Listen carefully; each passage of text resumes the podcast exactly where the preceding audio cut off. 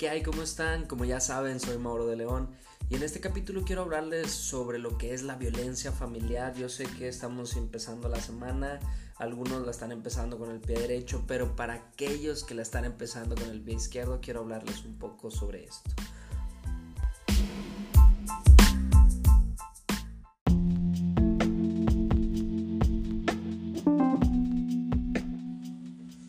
Entonces, bueno, pues realmente es es un tanto extenso, eh, hablando de, violencia familiar.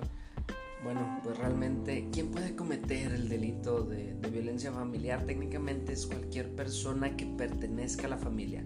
Es independiente si viven o no viven en la casa, si están casados o no, por ejemplo, que, vivan en concubinato, bueno, el concubino o concubina que realice actos de violencia en contra de otro o cualquier otro miembro de la familia, aún así sigue siendo violencia familiar. Esto tómenlo muy en cuenta. Y no importa si es primo político, si es pariente lejano, no deja de ser violencia, ¿sí? Y entonces el Código Penal nos enmarca que es alguien que realiza una acción o omisión habite o no habite, puede ser psicológica, física, sexual, patrimonial o económica. Imaginen todo esto, o sea, todo lo que abarca. Y bueno, vamos a verlo un poquito más a detalle, algunos rasgos generales, pero la verdad es que es muy amplio y la verdad es que hablando en cuanto al estudio se refiere, se convierte en algo muy, muy extenso.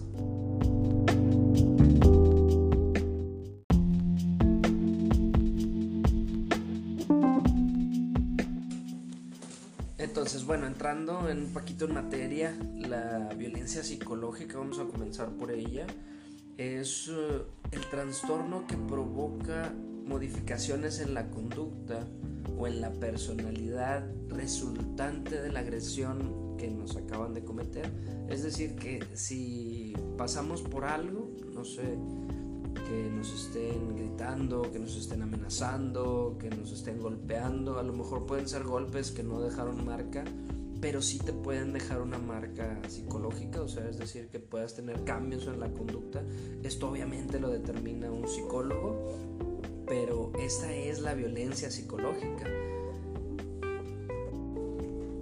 cambio, la violencia física, obviamente, pues, no hay más para dónde hacerse. Ese es el acto donde se causa un daño corporal, obviamente puede o no dejar marcas, es lo que estaba tratando anteriormente. Puede ser un golpe a puño cerrado, puede ser una cachetada, puede ser algo de esta índole. Y la verdad es que una vez que, se dejan marcas, que se dejan lesiones, como en el capítulo de lesiones que las vamos a ver más adelante, pero si no dejan una marca considerable, algo que un doctor lo pueda dictaminar, bueno, nos podemos ir por la cuestión de, de la violencia psicológica.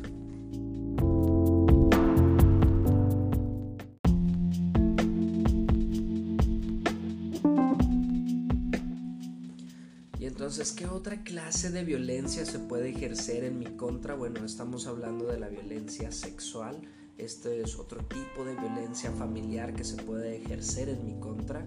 Y técnicamente lo que nos marca el código es que daña o degrada la sexualidad de la víctima. Esto es atentando en contra de su libertad, en contra de su dignidad o inclusive su integridad sexual o su integridad física, denigrándola o considerándola como de menor valía o como un objeto. Entonces, si nos están tratando mal, obviamente si no es consensual, cabe aquí mencionar que he llegado a escuchar en asesorías preguntas de los clientes donde me dicen, pero es que entonces mi esposo me violó porque yo no lo quería hacer. Bueno, es muy importante encuadrarlo porque si bien es cierto, hay manera como de, encuadrar una violación, hay que ponerle bien la lupa en ese aspecto porque quizá pudiéramos ver que además de la violación, de la violación perdón, existe una violencia sexual, una violencia familiar en su apartado de una violencia sexual. Entonces es un tanto complicado, lo entiendo, pero aquí lo más importante de esta clase de capítulos es que ustedes sepan qué es la violencia familiar, particularmente en este capítulo, para poder así acercarse a quien más confianza le tengan, como decían antes, para poder ejercer una acción en contra de esa persona que las está violentando, porque ustedes tienen derecho. Entonces, además, existe también la violencia patrimonial, que esta puede ser una acción o una omisión intencional para dañar nuestro patrimonio, es decir, pueden ser documentos, pueden ser objetos, puede ser toda clase de, de bienes que pertenezcan a nuestro patrimonio. Y esto se puede dar en una sustracción, que es decir, nos lo pueden sacar de donde lo tengamos, puede ser un, un daño, o sea, físicamente dañarlo, como romper, hablando en, en el caso de los documentos, y además puede ser eh, que lo destruyan total o parcialmente, Entonces, todo, todo lo que pertenece a nuestros bienes y lo dañan, esto constituye un daño o una violencia familiar, porque obviamente estamos regresándonos un poquito, pero la violencia familiar se da entre los familiares, ¿verdad? Eso ya quedó claro. Entonces, si uno de ellos realiza uno de estos actos en contra de nosotros, en contra de nuestro patrimonio, cae en violencia familiar, particularmente en una violencia patrimonial dentro de la familia. No se me vayan a perder, por favor.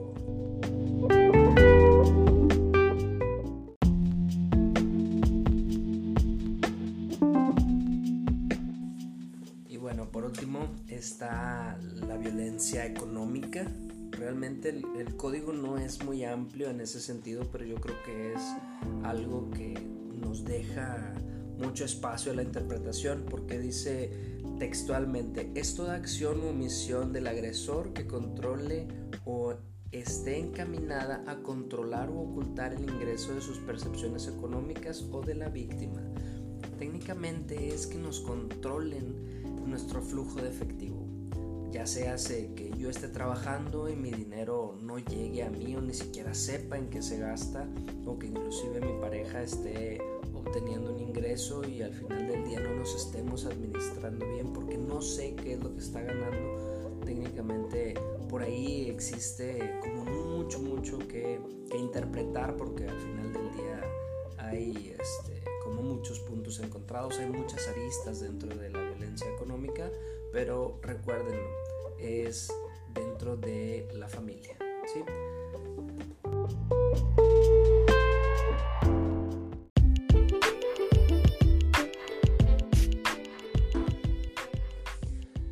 Pues por mi parte ha sido todo. El día de hoy, eh, pues bueno, como ya se habrán dado cuenta, vamos a cambiar el horario del podcast a las 5 de la tarde porque, pues bueno, ya saben ustedes, tiempo darnos un poquito más de tiempo. Y bueno, eh, si tienen alguna duda, inquietud, necedad, me la pueden mandar directamente como arroba soy Mauro de León en todas las redes. Me pueden buscar en las redes de grupo. También mándenme por ahí sus dudas. De hecho, eh, no tenemos ahorita agenda temática, ¿no? Bueno, no tenemos agenda temática, así es que por favor, si tienen alguna duda, mándenla. Si quieren que les hablemos en el próximo capítulo de algo en particular, ya saben, por favor, mándenla. Y bueno, pues por mi parte ha sido todo, ya saben, soy Mauro de León, saludos y éxito.